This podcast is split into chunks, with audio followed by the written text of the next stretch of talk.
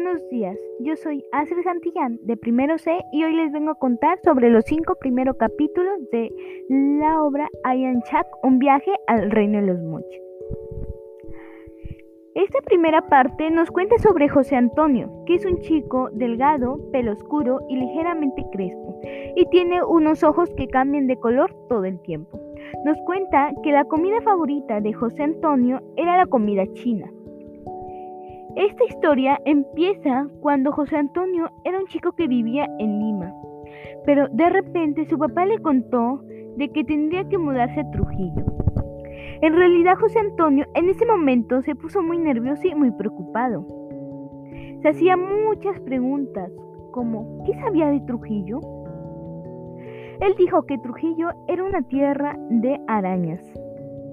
Así que decidió preguntarle a su papá sobre si Trujillo era una tierra de araña. Así que le contestó que era una tierra de la primavera y los caballitos de Totora y también la marinera.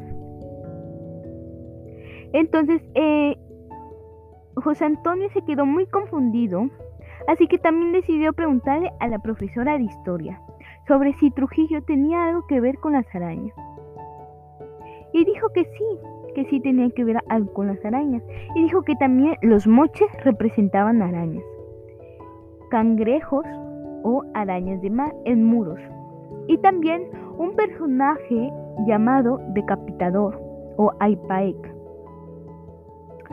José Antonio, ya después, tiempo después, José Antonio les comentó a sus amigos de que se iba a ir a Trujillo, de Trujillo.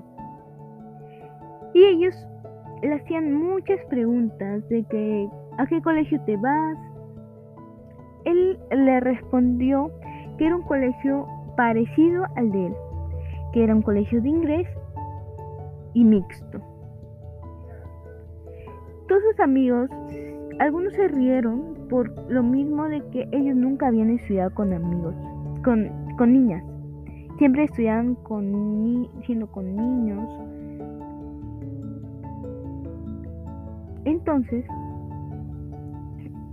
entonces ya cuando, ya después empezaron a hacer la mudanza, toda su familia le ayudaban a alzar cosas. Ya cuando su cuarto ya, estuvo, ya estaba vacío, ya no había nada, se fueron a la casa del tío Nico, que quedaba en la molina. Ese iba a ser su última noche en Lima. Ya cuando eh, estuvieron, eh, José Antonio decía que escuchaba sonidos que iban lanzando, que el viento esparcía, que decía, Ayan Chaca, Ayan Chaca. José Antonio apuntaba todas las cosas que les pasaba en su libreta multiusos y también apuntaba las palabras misteriosas que escuchaba.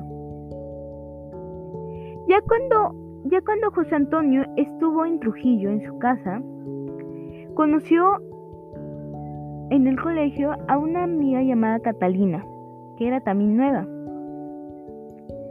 Ellos permanecieron sentados conversando durante todo el recreo. Así comienza esos cinco primeros capítulos de la obra Ayan Chak, un viaje al reino de los moches. Gracias.